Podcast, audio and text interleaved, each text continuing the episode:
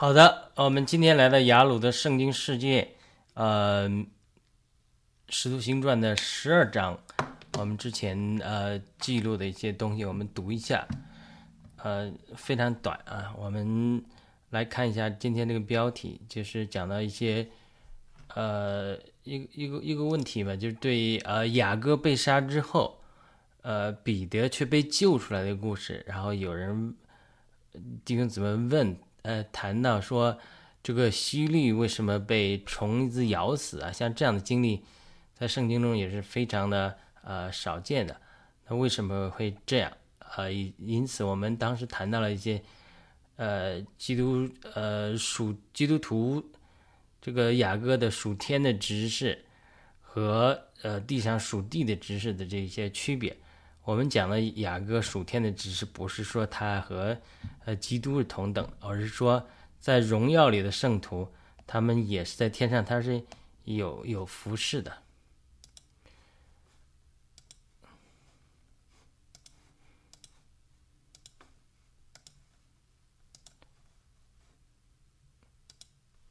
我们今天来到雅鲁的圣经世界《使徒行传》这个十二章，我们的话题是。呃，这个我们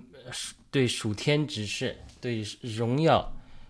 属天的执事，或者说荣耀的圣徒属天的执事，或者说对灵界的一些呃呃 awareness 体会和认识吧。好的，那我们就读一下，然后我们简单评论一下，再讲。这都是很多很几好多年前写的，有些也不是呃，有有的时候的感动很明显。有的时候感动也不明显，呃，有的时候呃问题讲的好一点，有的时候也不清楚。反正我们读一下这个，就把它放在一个 library 里面吧。读的时候有什么新的感动，我们再分享；没有的话，我们就把它读一下。呃，《使徒行传》二十二章讲的雅各被杀之后，彼得被关，并且被天使神奇的拯救出来的故事。后来结尾的时候谈到希希律，因为不归荣耀给神，而因而就被天使击打，给虫咬掉死掉了。这是圣经中，呃，记载的一个非常特殊的案例啊。我们先看这段经文，十二章二十一节到二十三节，希律在所定的日子穿上朝服，坐在审判台上，对他们讲了一番。民众喊着说：“这是神的声音，不是人的声音。”主的使者立刻击打希律，因为他不归荣耀给神，他被虫所咬，气就断了。我们一起聚会的弟兄姊妹讨论的一个问题就是：到底希律说了一些什么话，就让神如此击打他呢？到底是他讲的不是神的话，只是人的话，被民众抬举为神的话，因此犯了僭越的罪，受到神的击打吗？还是神的确借着他的口说了神的话，但是他却不将荣耀归神？呃，而受到神的击打的。圣经中作恶的王很多啊，也有不少受到惩治的。但是像似乎希律这样被主的使者击打并被虫所咬死掉的，也是不多的一个例子。这似乎是个很难回答的问题，因为圣经并没有记载希律到底讲了一些什么内容，因此我们无从得知。但是呢，我们从头来看这一章的思路，或许对我们理解这个问题有一些帮助。除了希律的死比较蹊跷之外，雅各的死也比较蹊跷，特别是和彼得之后彼得神奇得救的经历来相比的话，呃，觉得说雅各死的有点冤呐。呃，乍看上去还有一些不太公平。彼得被关进监狱，教会切切的祷告，天使神奇的将他拯救出来。但是之前雅各也是被虚律所逼迫，哎，神却没有干涉，允许他被虚律杀掉。就是这种人们觉得冤的事很多，而彼得自己后来也碰到过，对不对？主耶稣在地上与门徒同在的时候，他对彼彼得发预言说：“告诉彼得，年轻的时候他随意往来，年老的时候却要被人束上带子，被别人牵着走，而且特别指明说这是指他将来如何死。”荣耀主说的。但是彼得就不服气，彼得就对主说，指着主怀里的约翰说：“这个人如何呢？”主就说。我若留他到我来的时候，与你何干呢？结果有话传出来说约翰不死，但是约翰解释说，主不是说约翰不死，而是说 literally，而是说主说我如果留他到我回来的时候，与你相干何干呢？与彼得不相干。换句话说，这是主和约翰之间的事情，不是彼得管着的，管着到管着管得着的，并对主并对彼得说：“你跟从我吧。”我记得以前看过一篇文章，提到这个故事，说到每个基督徒都是单独的跟从主，我们无法管别的人如何，那是主和他们之间的事情。我们最重要的事情就是我们自己跟从主，要忠心到底，对不对？这就前面有个弟兄在聚会中提到，哎，这个，那这可这个有的时候聚会的有的是有的人在主里久一点，有的人新人，所以有一些问题也都是千奇百怪的都有。对吧？他觉得这个这个很冤呢。彼得碰到了，雅各碰到了，那现在很多基督徒也碰到了，对不对？他就说，为什么有的国家的基督徒受到逼迫，哎，有的国家的基督徒却可以享安逸呢？对不对？为什么有人为主受了这个苦，别人却没受这个苦？而且呢，我们通常呢不会跟彼得比，跟雅各比，跟约翰比，我们通常跟我们身边的人比，特别是和我们有竞争关系的人比。你无论是在教会里，或者在单位里，对不对？他读圣经，呃呃，我就分享一点体会了。当时读圣经，并明白圣经，其实应该是很简单的事情，因为圣经说一就是一，说二就是二。圣经是天赋在爱里对人的书信，应该是很容易懂的。但是它个前提是什么呢？就是我们每个人像小孩子一样单纯。哎，但是实际上，大家读圣经的时候。却往往面对情况很多情况和经文不懂，这是为什么呢？其中一个原因就是我们把简单的事情复杂化了，我们的观念拦阻我们呃明白了神的话。换句话说，我们常常以为我们不读圣不读不懂圣经，是因为圣经太复杂，不是圣经很简单，是你太复杂了，是你太复杂了。如果你的心回转像小孩子一样单纯的话。圣经对你来讲，就是父母对你说的话一样，能懂的。我们也能能听到神的声音。耶稣说他是好牧人，我们是羊，我们的羊就听到他的声音。因此呢，圣经作为神的话来讲，我们读圣经应该是非常容易明白的。不是圣经太复杂了，我们不懂，是你我太复杂了，失去了单纯。特别是我们在教会中长期学习圣经，长期受某个教派的教导之后，我们会形成很多观念。这些观念有的时候也会成为我们变得复杂的一个原因。因为什么？先入为主嘛。我们呃已经知道这句话什么意思，那句话什么意思了，这个故事什么意思，那个故事什么意思了。所以有的时候就拦阻我们得到神的光照。我以我自己的例子在聚会中说明，比如说，我们最近几年，这是几年前写的，在主的带领下，离开我得救聚会十几年的教会，呃，福音派的教会，注重生命的福音派的教会，到灵派教会等教会观察学习，我最大的一个体会就是，呃，我们都在一定程度上被我们宗派的观念辖制住了。弟兄姊妹之所以不能同心合意的一个原因，就是我们看待问题受到了一些。观念的局限，concept，看不到别人看到的角度和真理。有的时候，并不是我们不愿意接受别人看到的真理，而是我们真的被我们那个观念角度局限了。就是我在最开始经历啊这个过程的时候，可以说是很痛苦的，因为每一个人在成长的过程中，包括你属灵成长的过程中，都会形成一个身份认同。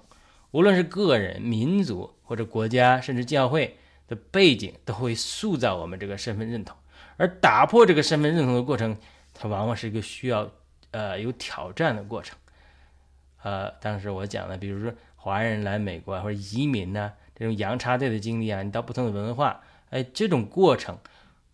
这种动荡、这种改变，拔根就会帮助我们，呃，打破。呃，既有的观念和文化的限制，让我们看到其他人呐、民族啊、国家啊、教会啊等的看法，他们呃对事物的认识或者教会认识的真理。往往一个不动的人，呃，像摩雅一样久未清道太久了，不需要变更的人，他就是观念打破比较难。这就是为什么在美国，他这个移民能吃苦，而且呢能做出很多成功的事情，因为他就是经历这种变动、变动，经历不同文化的冲撞，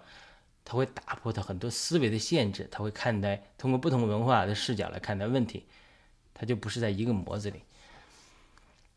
不光是呃国家、民族、移民这样，甚至我们在家庭生活中也是这样，夫妻生活中也是这样。如果我们能够从对方的角度看问题，脱离自己的自私啊，往往能够解决婚姻中很多的问题。夫妻之间相处，他他是需要这样的超越的。那么不同宗派之间的弟兄姊妹相处，也是需要这样的超越的。呃，我当时感叹到，一个基督徒如果真的能够脱离自己宗派观念的辖制，能够看到其他教会的需要和他们的得到的亮光，能够从基督身体的角度来看待问题的话，这个人在神手中会更呃被神使用。但是可惜的是，就是我们往往被宗派观念辖制而不自知，就是很多人他已经被观念辖制了。但他却不自知，认为自己掌握了真理，所以他这个就是，呃，我们人的视角和观念会很大程度上，呃，决定我们。呃，我记得有个弟兄他给我们在讲，就说，圣经说我们的心几时转向主，帕子就出几时出去了，而且主就是圣灵，主的灵在哪里，哪里就有自由。他就讲了一句话，他说很多时候我们基督徒的经历来讲，就是，其实我们心上有帕子，但我们不知道有帕子。这个问题是比较麻烦的，就是你有帕子，神光照了你有帕子，但是我不肯除去我的帕子，啊，我不顺服，这是这是一回事。至少我看到了亮光，我求神给我恩典，我能顺服，我除去心中的帕子。但是很多的时候，我心中有了帕子，我不知道有帕子，这个就比较难了。这个时候还连第一步的光照你没有得到，所以就很多人的状态就是说。他心中有了帕子，但是他不知道自己有帕子，还觉得哎别人啊有问题，所以他这个就是我们就是虽然是我们是在讲这个雅各被杀，彼得被救，希律被呃虫咬死这样一个故事，以及怎么理解的故事，其实我们引申到就是说我们读圣经的时候，或者我们在基督徒属灵生活之中。怎么脱离这种观念的辖制？当然，我举了几个观念：文化的观念啊，啊，夫妻生活不同经历的观念啊，各个教派、基督教的宗派，呃，神学的观念啊，呃，传统教导的观念，这是几个。那我今天讲的还是另外一个观念要脱离，就是说，我们要脱离属地的观念，能够有属天的角度来阅读圣经的话，很多不懂的地方就迎刃而解了。除了我刚才讲的，我们圣经不难懂，我们不能懂是因为我们太复杂，不是圣经太复杂。另外一个就是说，是我们站的角度或者高度不高，不够高。圣经写作的情景就好比一个人站在天的高度、灵里的高度来来写下的著作。如果你受到了这种属地观念的束缚，啊，很多地方就变得变得难懂。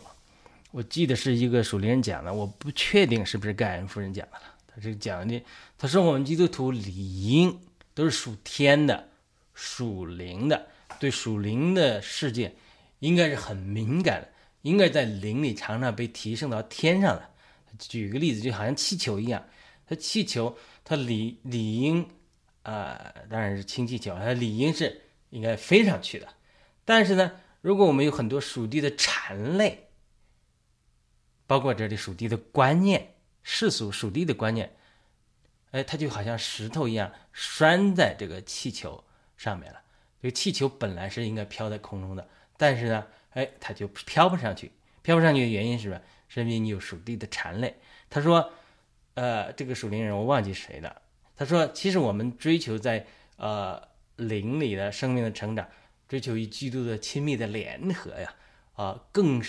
深的。与神有交通更深的在灵里面，呃，被提升这种经历，他说其实不需要去努力的，而是只需要你排除你外面的属地的、属肉体的牵绊，啊，无论是世界、钱财、情欲，啊，肉体的情欲、眼目的情欲、今生的骄傲等等的，你除去是个减法，是追求属灵的得胜是个减法，不是加法，是个减法，就是让你除去拴在你气球上的啊石头的时候，你的灵是自然就会提升的。所以他，但是我们很多基督徒经历不是这样，就是按照圣经的教导，以弗所说讲的，我们是得救之后与基督一同坐在宝座上，就是我们的灵，那已经与基督一同坐在宝座上。但是多少人有这个经历？呃，看见自己与主坐在宝座上，或者说，如果他不是 seer，不是有这种先见、异异梦、异象这种恩赐，或者是没有开启他这种对灵界的认识，那不要谈这个经历。那他多少在信心上的相信，我们与基督一同坐在宝座上，对不对？所以他这个他这个问题就在这里，他就是，就是说我们读圣经，他他是很高的一个高度写下来的俯瞰式的，但是我们在这个地是仰望式的角度来读的时候，他往往呃跟人家写圣经的人描述的这个东西不一样，不一样不是说呃人家错了，而是我们角度不够对。或者说站的角度不够高，那你你说那我们怎么呃我们上天吗下地吗？是的，你可以上天下地，在哪里呢？不是肉身上，是在灵里。我们灵里可以上天的，可以被提升的，可以在灵里在三层天上的。不是说啊我要努力，不是的，我们已经与基督同坐在宝座上。是你要把属地的牵绊缠累，属地的牵绊缠累，包括一个属地的观念，你要打破，你要不被限制。所以他这个，他这，所以他这个属地的观念是要打破的。就是很多的时候，我们属地的观念有来自于我们在地上有限的认识和生活的经验、经历，甚至我们在呃某个文化中成长的经历，或者某个宗派中。受属灵教育的经历，他就会慢慢慢慢慢给我们有很多的观念拦阻我们。那么在这一章，我当我们当时读的时候，觉得要突破的一个属地观念在哪里？就是说，呃，为什么他觉得说这是针对这个弟兄的问题啊？为什么他说呃雅各死了冤了，神没有救他，没有干涉？彼得呃怎么是神更喜悦他吗？就是这个呃派遣天使来救他，还。啊，击打了这个，呃，徐丽，让徐丽死了，对不对？所以，当时我们那个体会就是说，我们可能有个属地观念，就是以成败论英雄。我们会觉得雅各在地上和他的兄弟约翰一起到主那里争位子，对不对？说希望坐在主的左右，但是他似乎最先殉道，并没有彼得后来那么辉煌的业绩啊，或者神奇的经历啊，呃。这个至少主的这个一一一约翰至少后来成了大使徒，写出启示录，呃，约翰福音、约翰一书、约翰二书、三书，至少五五卷书信，那也是活了那么久，呃，那好像这个雅各怎么一下就殉道了，没有那么辉煌的业绩和神奇的经历，所以呢，我们读到这里通常也会忽略雅各的死这个故事，就会直接进到。彼得的神奇的经历里去，然后这样读到后面西律被虫咬死的故事的时候，就就觉得不太明白了。其实这三个故事是连在一起的：雅各殉道、彼得的神奇经历、西律被虫咬死。这是当时我的一些理解和感动啊，不一定对了。为什么呢？因为我们忽略了雅各在天上的知识和后面灵界里发生的事情。我们基督徒都知道，在物质界发生一些事情的时候，在属灵界它也会发生一些事情。尽管有的时候我们不能感觉到和体验到，比如我们受浸在外面进入水里，对不对？但是在灵里，我们其实进入到圣灵里。保罗说，我们都进入一个灵里。虽然我们看不见属灵界到底发生了什么事情，但是我们会看见外面的表现。但是属灵界的圣经也记载了说，我们一个罪人悔改的时候，天上天使的欢呼，对不对？那我们一个罪人受尽的时候，我们很多人，除非你有先知的恩赐，你看见天使在天上欢呼，一般人都看不见。但它并不预表着灵界的并没有发生事情，灵界里还是发生了很多事情。我们不一定看到灵界里发生这个事情，除非神开了我们的灵界的眼睛。但是我们看见外面的表现，比如说一个人受尽从水里起来之后，当然我们在教会呃很多年看过很多受洗的，你会看见这个受尽之后，这个男这个人或者男的或女的，他脸会发生变化。以前门头紧锁的，眉头紧锁，哎，现在笑逐颜开呀。哎呀，我多次目睹这个福音朋友，他他虽然接触福音一段时间了，但他一受洗一受浸之后，哎，从水里站起来那种从死里复活那种变化，真的很鼓励，很感染人。而且呢，他们很多人一受洗之后，就发现读经比以前更有悟性了。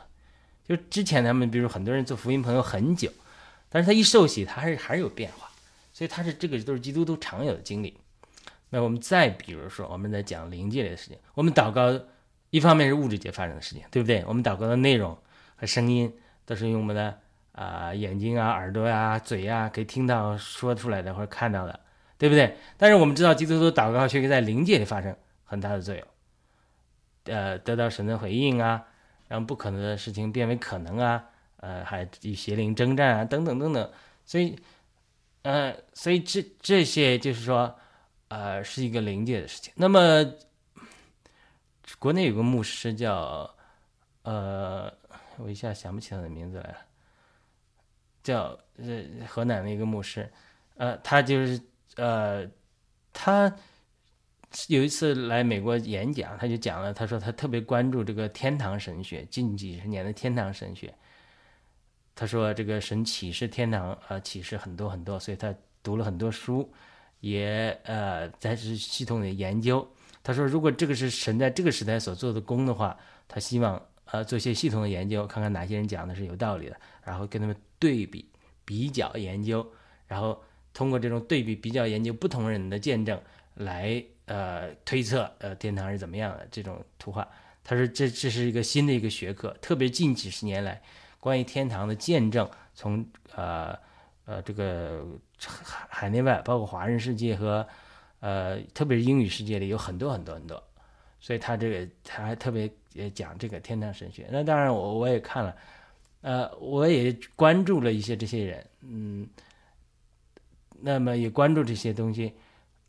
我觉得他说的有道理，就是这个天堂神学的研究或者我们听的见证，对我们理解灵界里的事物，它是有帮助的。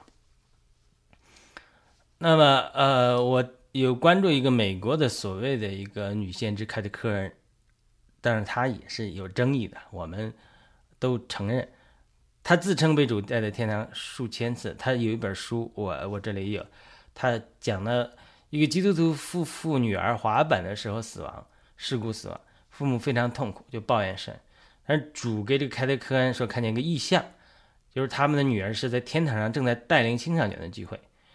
就就说。人们常常一个问题就是说，为什么我女儿做事故死了？为什么上帝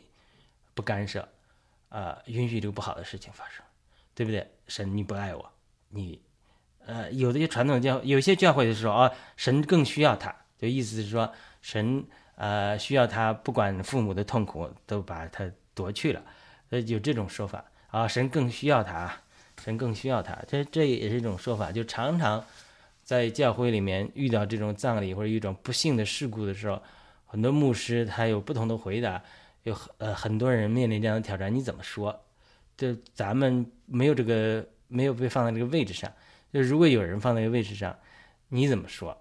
啊，你的一个，假如你是一个牧师，你信教教会的一个信徒，遇到孩子发生事故死亡了，父母痛苦，不理解神，抱怨神，你怎么说？对不对？所以他这个大多数人都讲一些不同不一样的话，而说他与神同在，好的无比。这是保罗说的。他家长都不受安慰的，好的无比，我不好，我没有好的无比。或者另外一人说啊，神更需要他，天堂更需要他。他说我更需要他，好不好？所以这种这种话一般来讲都安慰不了人。所以呢，很多人经历不幸的时候，他是很难过这一关的。当然，我们在讲雅各，呃，殉道了。那雅各也有母亲的，对不对？雅各也有亲人的，他们怎么想？就是这种，呃，这种难处它是真实的，呃，所以在这种时候看到灵界里面发生的事情，有的时候就给我们一个不同的视角。当然，我不是说推崇这个凯特克，因为关于他的争议很多，他的预言也有一些争议的问题。我只是说他这个见证，哎，让我的思维有些打开。他说呢，他在这本书中描写，他说他看见一个意象，然后主在这个意象中对他说：“他说，首先，呃，这个就是涉及到这个神的主宰论，还是呃这个神这个呃呃这个神的这个还是人的过犯，对不对？这就是比如说一个事故发生了，我们有些神学的教导上就是神如万有的，主宰一切的。”呃，如果没有神的允许，一件事不会发生。就是不管我所有的事情发生了，呃，都是神的主宰。那我今天要跳楼，呃，神没有拦阻我，那也是说这是神要我死。就是就这种对神的主宰的权柄的过分的夸大，对人的自由意志的呃过分呃过分的这个否认，它是会造成一些问题的。比比如我听到一个见一个一个真实的经历，就是说。一对夫妇在接受全世界训练的时候，他们开车晚上睡着了，就从高速上开下去就死了。你说这个是主的主宰还是人的失误，对不对？其实你可以有的时候他是啊，不需要去啊晚上疲劳，在这种危险的情景中去赶路，他的确是人生的一部分，他会带来比较大的负面作用。或者说，呃，你现在如果从楼上跳下来。会有天使，就是呃，就抱着你不让你跳下来吗？我不否认极端的情况下他会有的，但是百分之九十九的情况下，如如果一个人决定从楼上往下跳的时候，他不会啊改变这个自由落体这个规律的。它它是它是人的一个自由意志，它一定程度上它是相当呃大的，就说人有自由意志的，就说。我不是说，呃，天使不可以这个，所以主耶稣受在魔鬼试炼的时候就，说你从电电翼上跳下来嘛，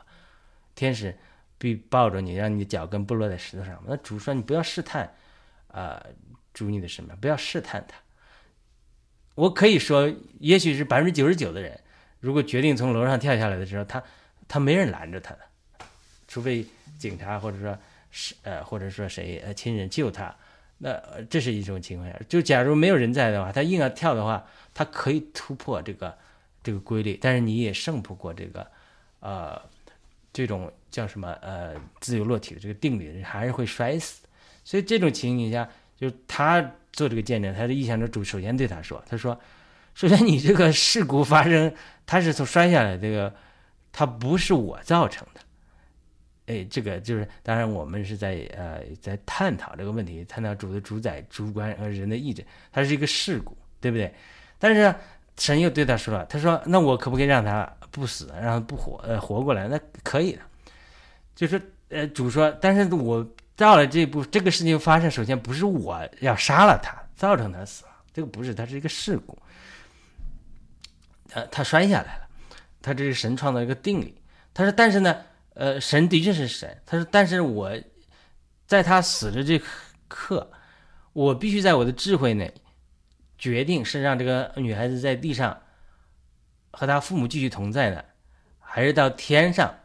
来带领很多需要帮助的青少年。”所以他在这个意象中就描绘了这种场景。这种场景就是说，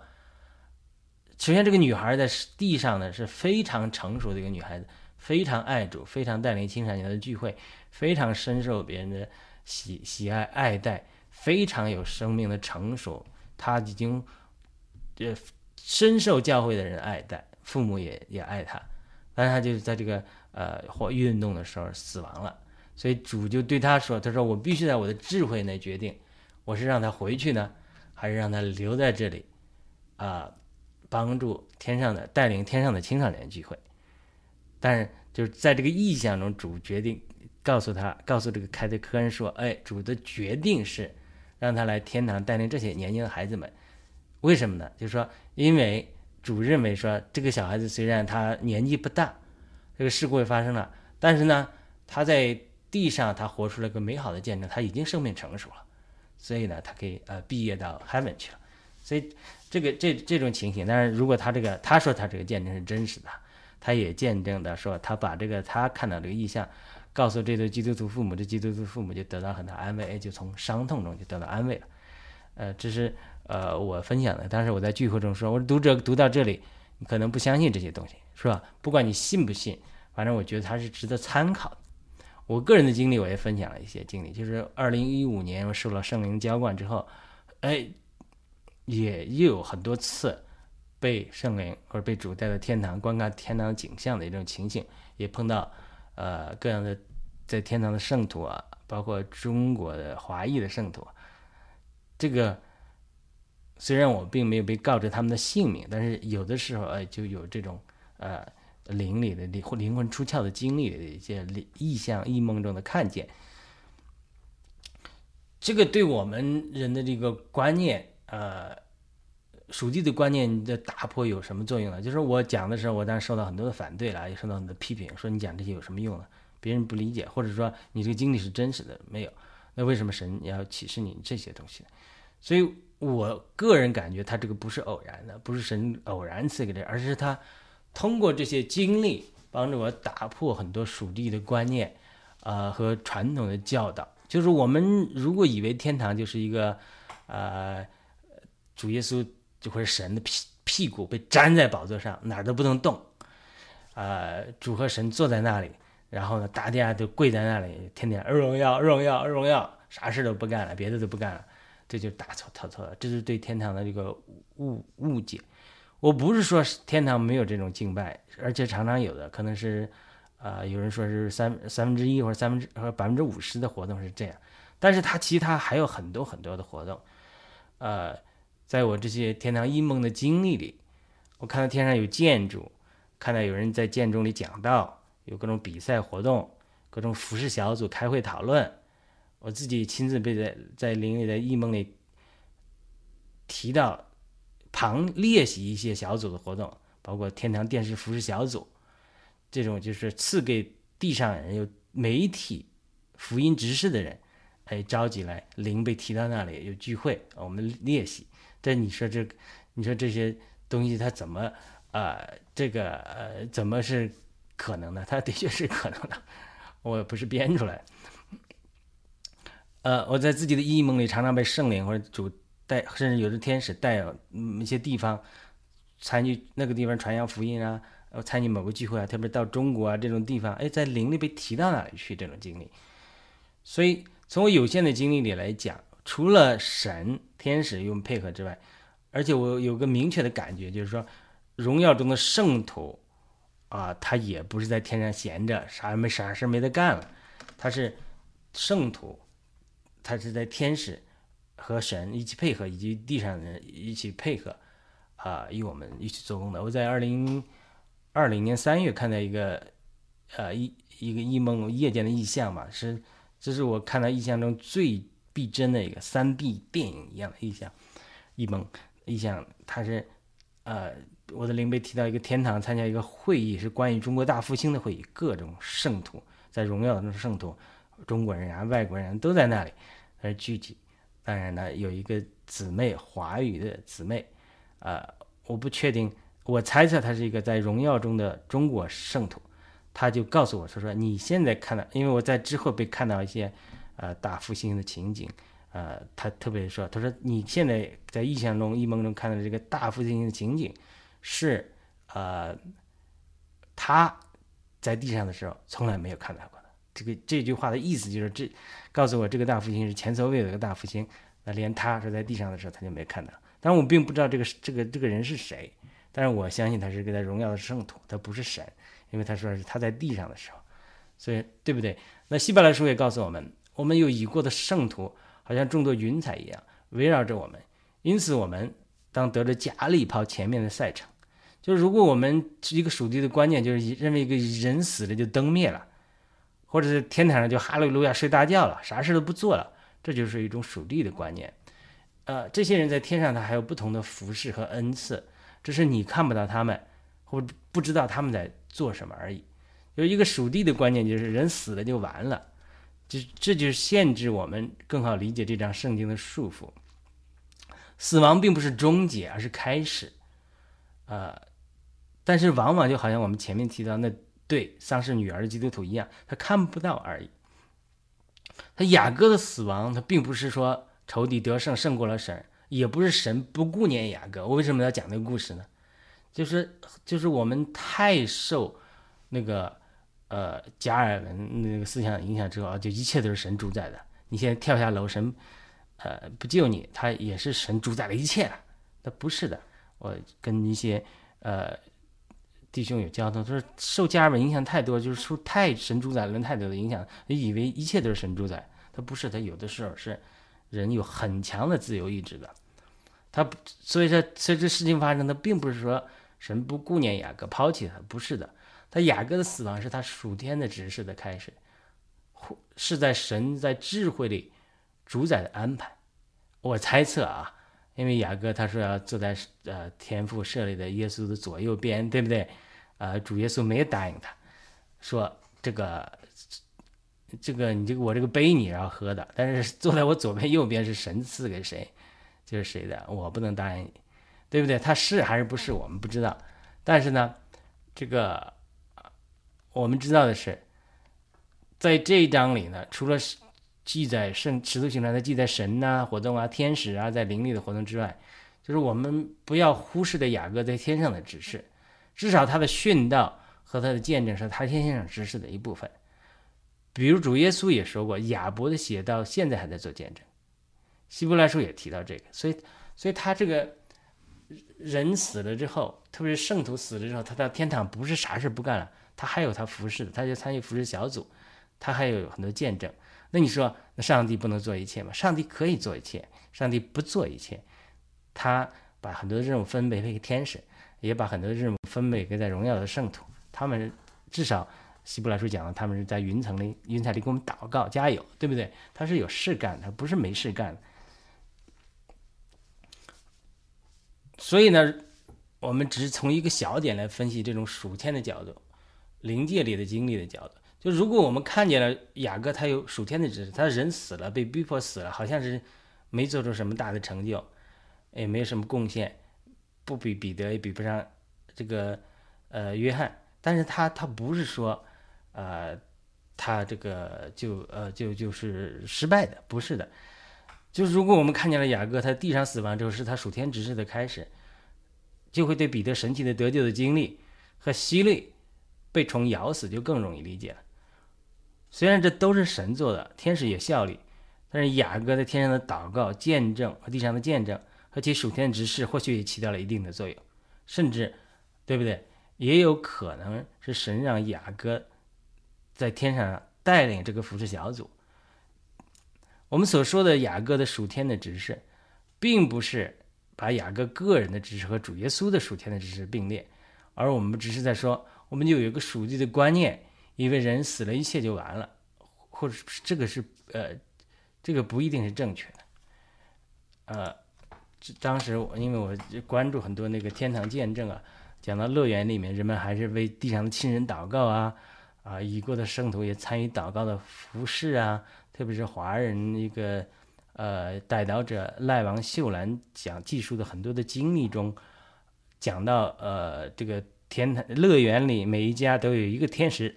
带领他们读圣经啊，这种观念就是我们基督徒以为说地上错过了就嗯到天堂上没有机会了，或者说以为在天上就没有进步的空间了，这个是我我觉得是可能是我们要打破的一个观念。所以，我们不仅要打破我们的这种传统的文化对我们的限制，我们特别需要打破时间和空间的概念概念来看圣经。呃，或许我对我们理解这个圣经也有更多的帮助，特别是对灵界的体认，因为是圣经，它可以说它是一张一张白纸一样，上面黑白的字句。它黑白的字句是记录的是黑白的事事情，在人类历史上物质界里发生的事情，但是它字里行间里，它是其实在记录在灵界里发生的事情，对不对？它其实你看到的是。黑白的字句，物质界发生的事情，人类历史的一个记录，或者以色列历史的一个记录，或者教会历史的一个记录。但是呢，它完全是一个使徒行传，它就是圣灵行传，它是一个灵界的发生事情的记录。只不过灵界的事情发生的事情的记录，它必须如果它要借着语言的话，它必须借着呃文字啊，或者借图画的语言，借着故事啊，它来记述。但是我们很多人读经的时候，就只读到外面这一层，就是说物质界里，呃，人类历史上或者教会历史上发生这个事情、这个故事。但是呢，常常呢，呃呃，看不到后面这个经络的运行，这个灵界发生了什么事情。那如果这样读经的话，那你只能看见表面这一层，对不对？我们讲冰山一样，你只看到冰山表面这一层，它其实冰山它不是表面这一层，它是下面还有很多层很多层，它是在都在联动着，它在动的。所以，如果我们不能在灵界里对灵界里发生的事情有体会的话，那么我们读圣经的时候，它就容易隔靴搔痒，它只读到外面这个东西。我并不，我我不是说我说的雅各这个天上之这个这这些东西，呃，都是对，只是我一个思绪。但是我说的动机就是说，我们一定要增加对灵界的 awareness，awareness，这个英文讲 awareness。比尔强生牧师讲说，You are what you are most aware of，就世界很大的，每天事情发生很多的。一件事情发生很多的，所以这个中国人回答中国人到底是世界是唯物的还是唯心的？但是说是唯物的，都是物质的。但是我们信仰都是讲是唯心的。世界很大，每天发生的事情很多，同样一件事情对这个人的影响和对那个人的影响不一样。每天那么多新闻，你知道的看了的多少？对你内化了有多少？它是构建一个心灵的世界。其实我们生活的世界就是我们看到我们什么，然后内化的一个世界。就一个人，如果他关注啊娱乐八卦，他天天二十四小时关注娱乐八卦，哪个明星的八卦，他知道，他慢慢慢慢就内化为一个世界，他的他这个内力世界活在就是这个明星八卦，那个明星八卦，这个明星八卦，那个明星八卦，对不对？那有的人他是关注赌博，他整个就是想着我怎么中中奖，怎么赌博，怎么赚钱，他他把他内化这个世界。呃，那有的人就是经常讲，如果你是关注属肉体的世界。你基本上内化一个世界里，就是，呃，你生活在一个环境里，其实，你说，呃，大家都生活在同一个世界上，完全其实活在不同的世界里。因为什么？因为他关注的东西都是物质的东西，或者关注的东西都是肉体的东西，关注的东西都是情欲的东西，关注的东西都是罪的东西。那么你内化这个世界，在你里面就是这个东西，对不对？所以你基督徒很多就是讲两栖动物。什么叫两栖动物呢？就是，呃，这个弟兄举了个例子，就是说。啊，星期天去教会，哈利路亚，赞美主，爱主，奉献，赞美，就是像青蛙一样跳到水里，蹦蹦蹦蹦，照样可以跳。但是星期一的时候，马上就上岸了，去世界打拼，根本忘了主了，然后跟世人一样，就是叫两栖动物。他是基督徒，应该是鱼，离不开水一样。但是很多基督徒他是两栖动物，他说你星期天的时候啊，就是。咱还没主，他他他这一套他是，呃，都都会的。但是到星期天、星期一到星期五的时候，他完全成了另外一个人。别人说哦，甚至朋友说哦，你还是基督徒呢，我都看不出来啊。他就讲人是这种两栖动物，他为什么？因为他这个 awareness 就是有的人，他对周围世界这个体认，他关注的事情，最终最终给他营造一个心灵的世界，他是活在这个世界里。啊，你活在这个世界里。你所思所想的是按照这个世界来的，然后你的行为出来就彰显了你对这个世界的构建。所以，我们心灵的世界、灵里世界的构建、想象力的构建是非常非常重要的。但是，圣经也说了，说我们不要思念地上的事，那要思念天上的事，因为你们已经死了，你们的生命与基督一同藏在神里面。呃，你你们一同藏在神里面啊，当他显现的时候，主耶稣显现的，你们要与与他一同显现在荣耀里。呃，保罗也告诉我们，心思要治于灵，不要治于肉体。所以，当我们呃读经的时候，或者说我们基督徒生活中，我们因为太多属地的观念，我们眼目太多置于属地的这种思绪的时候，就是 aware awareness，我关注的身边的是什么，都是呃肉体的事情。因为我关注这个，我就成为这个。这就比尔强生讲，当我肯去操练。关注灵界这个事情的时候，就很多人他因着反对灵恩或者反对灵界，